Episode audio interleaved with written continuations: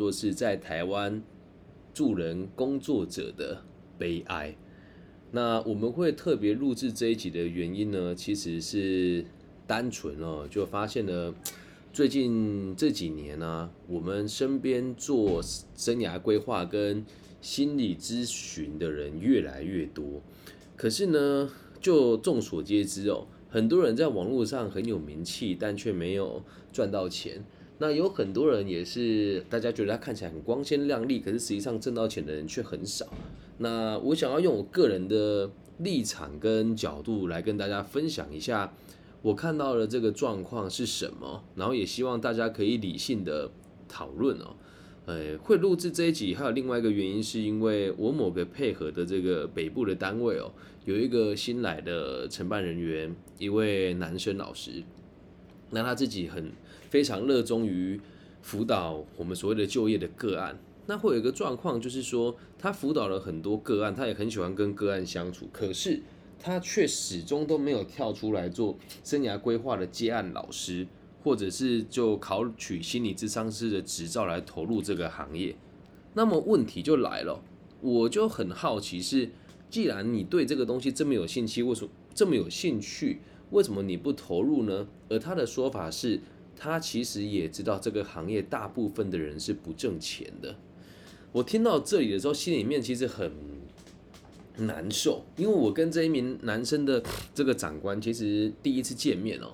那当他说出这句话的时候，我就很想要协助他一些什么，但毕竟人家是前辈嘛，再加上我刚入行的时候有听过他的课程，可以知道他是一个心很软，然后很懂得倾听别人的人，但是他的业界经验是比较薄弱一些些的。那今天又遇到他的时候，他就要跟我讲说，其实我都觉得做这个行业很辛苦啊，老师你一定也很辛苦哦，你应该有其他的行业吧。诶，这也是事实哦。我的其他行业其实盈利的能力其也不差。就最近有投资一个新的这个投资嘛，是在做这个挖呃耳足跟这个掏呃采耳，还有眼眼洗眼睛跟美甲美睫的工作室。反正我是很常做投资人，那大部分的投资也都是挣钱的嘛。他就很认真的问我说：“那你做这个行业有赚到钱吗？”那我的想法是，大家也都，我也认识他这么久，虽然他不认识我。那我就跟他说，嗯，我第一次听老师的课的时候是几年前的事情。那以我现在在这个领域赚到的钱多少，大概解释给他听哦。他听完之后就很讶异，说怎么有办法横跨这么多领域？我说那就是我们现在在台湾助人工作者的悲哀。台湾助人工作者，我我我跟大家归纳一下我个人的想法啊。呃，分成几种，第一种就是所谓的生涯规划师，就我们这一种啊。然后第二种叫做占卜哦，第一种是生涯规划师，第二种是占卜。啊，我把它打下来好了。哦，生涯规划师，生涯规划，生涯规划。哦，然后第二种是占卜嘛，对。然后第三种就是我我们在台湾所谓的神职人员。那第四种就是心理师。然后第五种啊，就人家讲的疗愈师哦。然后第六种是一种我们讲说比较不入流，呃不也不能讲不入流啊，就是比较冷门叫引导师哦。然后第七种呢，就是这个所谓的这个社工人员哦。然后第八种就是所谓的这个励志讲师哦。大概就分成这几个。领域啦，那其实大家都会觉得说，好像生涯规划，哎，好像心理师是最正规的。但我必须得跟大家讲，在心理师行业赚到钱的人其实真的不多。而且现在很多在台湾的媒体都会不停的放大心理师，说说啊，我们现在很需要心灵啊，需要别人的慰藉啊，然后很需要柔性的关怀啊。但你仔细去观察，年轻心理师赚到钱的人很少，特别是很有名的那几个人，你去看他们的五官跟言行举止，你真的完全感觉不到他们过得开心。那其实。呃，我们讲巷子里面的内行人也都知道，他们确实没有什么赚到钱，但也没有多少人会去质疑他们。原因其实也很简单啊，因为人家那么有名的，你质疑他干嘛呢？那至于占卜跟神职哦，其实一直我们在台湾一直以来都会看到很多地方的摊位会跟你说，哎，要不要抽一张卡罗牌啦，或者生辰八字啦，或是什么呃一些什么灵数密码之类的。那在这个部分，其实大家也很懂得包装。那只要你懂得去包装跟行销，通常收入也不会太差啦。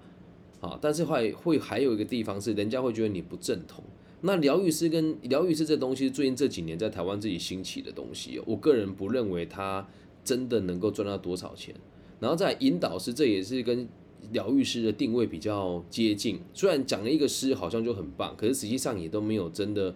证照可以去认证它。然后社工人员是所有助人工作者里面最伟大的。因为他会陪伴在个案的身边，陪伴最长时间也是他。可是以收入来讲，跟投报率来说，最低的也还是社工人员。那最后这个励志讲师哦，本质上就我个人认为很空泛，但是还是会把它放进来，原因是因为大家都认为这些叫助人工作者。那为什么说他这个叫悲哀呢？我分析给大家听哦。台湾的年轻讲师，年轻一辈的，我不能说以我为首，但是如果讲以收入跟在官方单位还有全世界媒体的影响力。我相信应该这样讲，也不能讲致富吧，就确实最有影响力的人是我。那我也从来都不在台湾买广告做行销。那在台湾的官方单位会接纳我的单位其实也不多，就台中市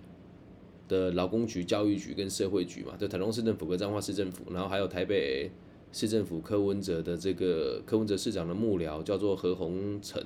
对的这个就业服务处的处长。他们会认同我的理念跟想法，并且会跟我一起讨论未来几年的政策的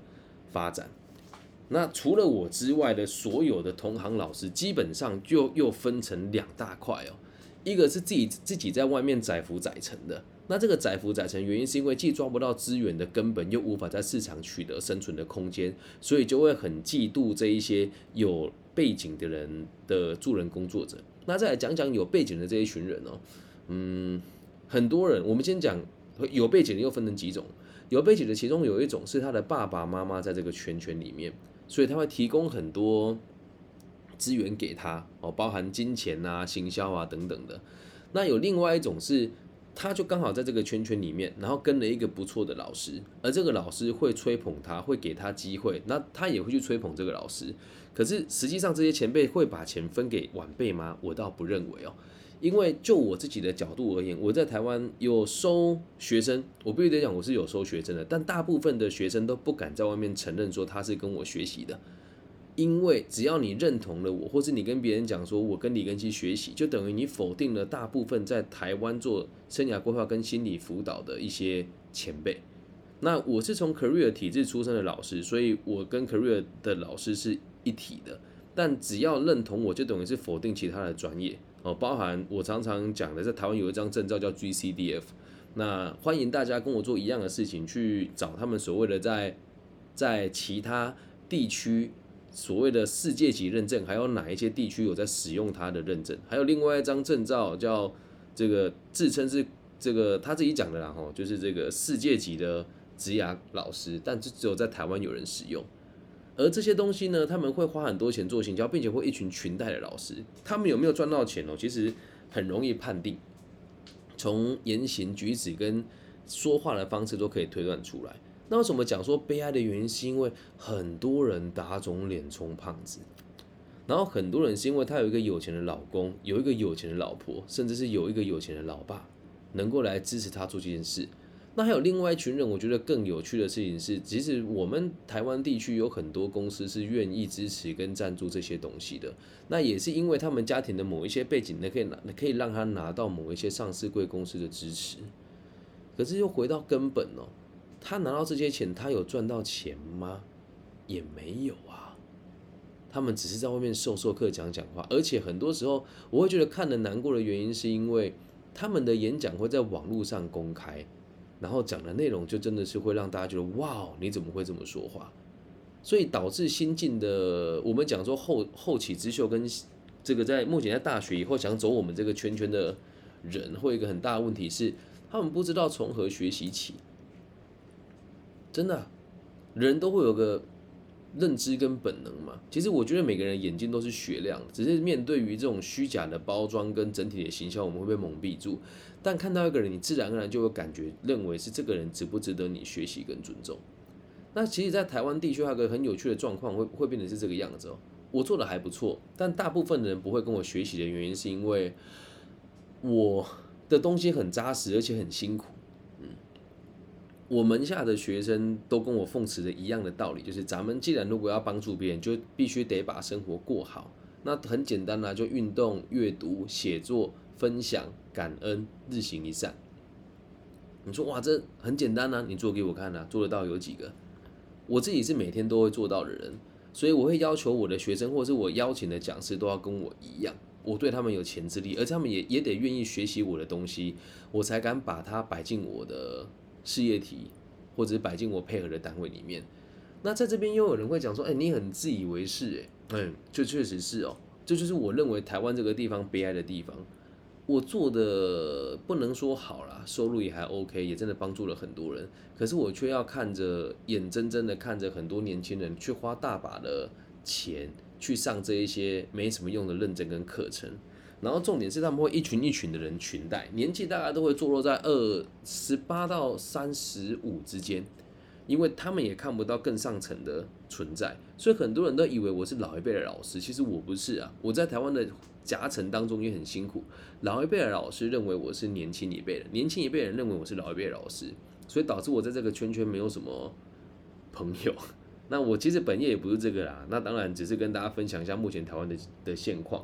那最有趣的事情是在海外地区，大家会觉得，哎，台湾在这个地方做的很不错。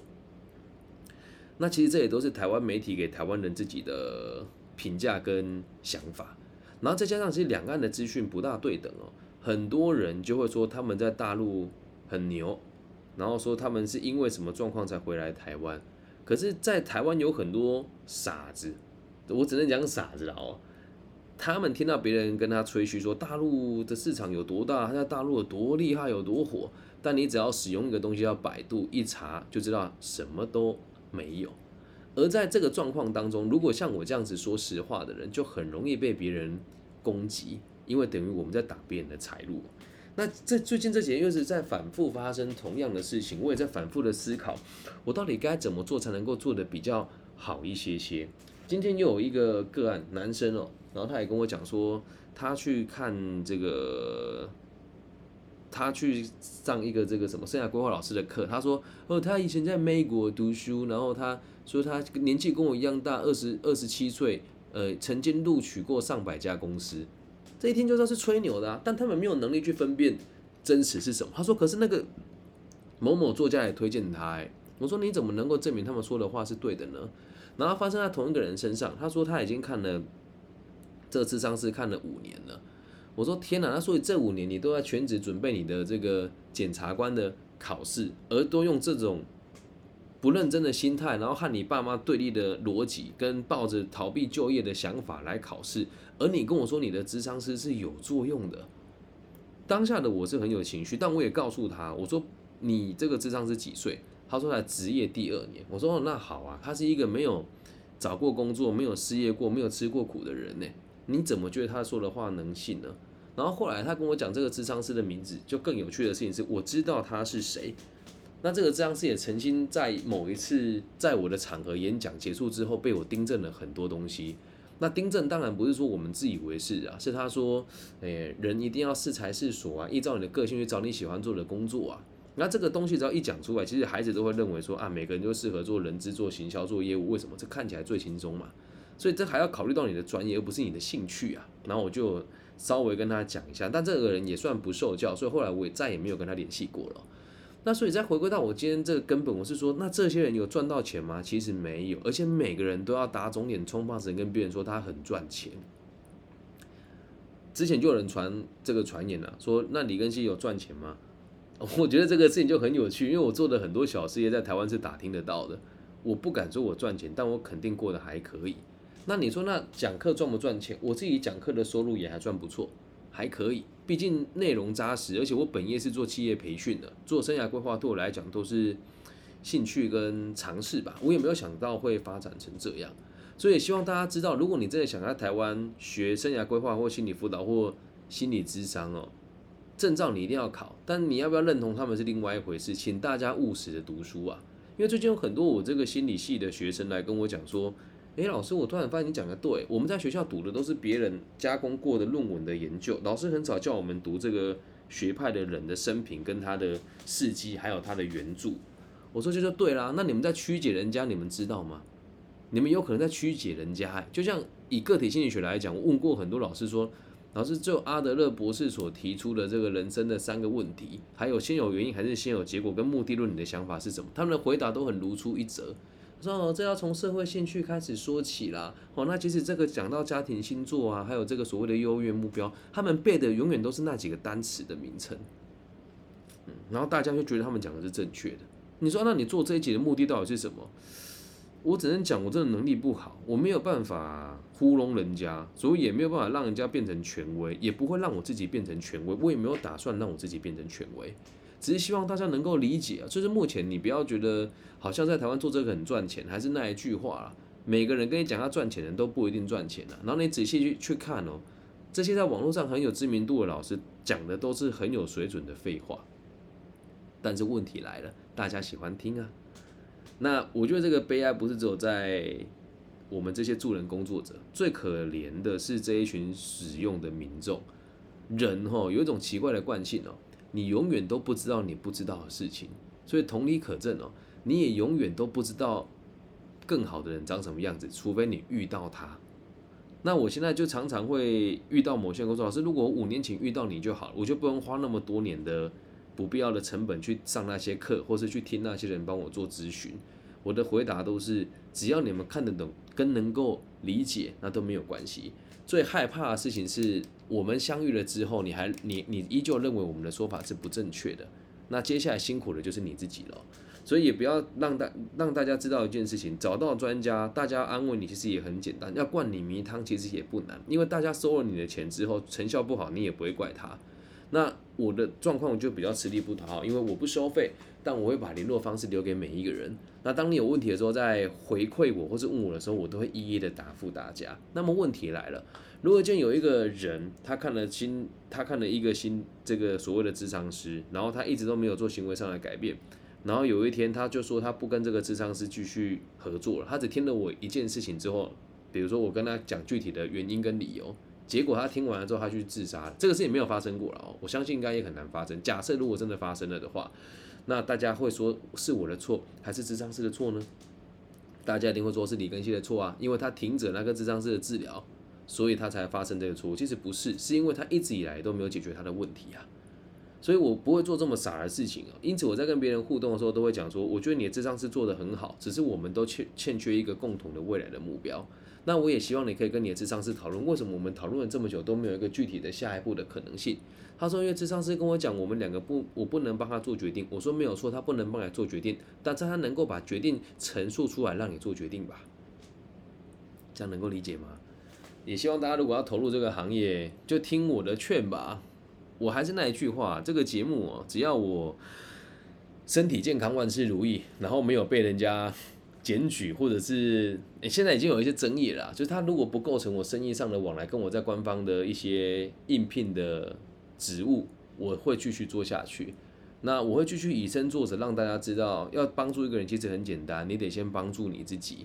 那从运动跟阅读还有写作开始。那至于阅读什么呢？就读个体心理学，或者是古印度哲学、释迦牟尼的这个《金刚经》都行。然后呢，把你所学的东西一步一步的记录下来，让你的生活开始自律，然后能够看到自己稳定的进步，能够感受到自己在压力中成长，并且对社会是有兴趣的，基本上你就已经是一个有资格帮助别人的人了。很多人为了考这些证照，跟爸爸妈妈借钱，然后去打工，然后去这个劳动的地方工作存钱，再来考这些证照。记住一件事哦，这么做不会让你进步。为你自己的人生负责，先赚到你生命的第一桶金，并且有能力独立生活跟照顾别人，你才有资格说自己是助人工作者，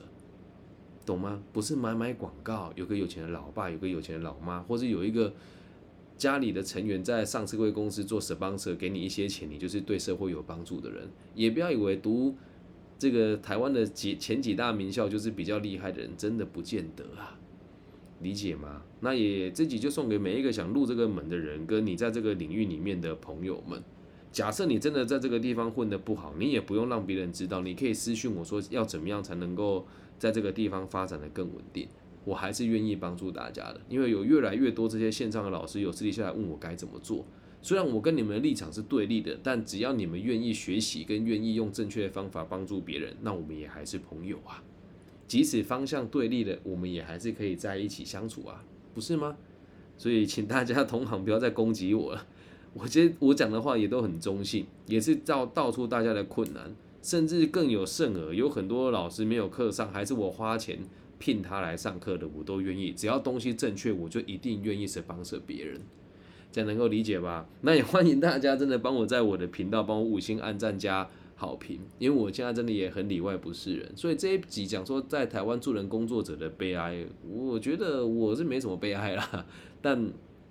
大部分的人是很辛苦的，那我也跟大家剖析了辛苦的原因是什么。至于愿不愿意改变，跟这个领域接下来会怎么发展，我们只能说各自看各自的造化喽。好，以上就是这一集全部的内容哦。希望大家能够对台湾这个地方的更多现实的状况有更多具体的认知。那如果你也想要了解，你在世界上各个不同的角落，想要了解台湾的什么地方，或者是你人生有什么困扰，也都欢迎大家可以私讯我，我都会一一回复大家。那我的名字叫李庚希，木子李，甲乙丙丁戊己庚辛的庚，王羲之的羲。希望我们节目的存在可以带给这个世界更多安定的可能性。我爱你们，大家晚安，拜拜。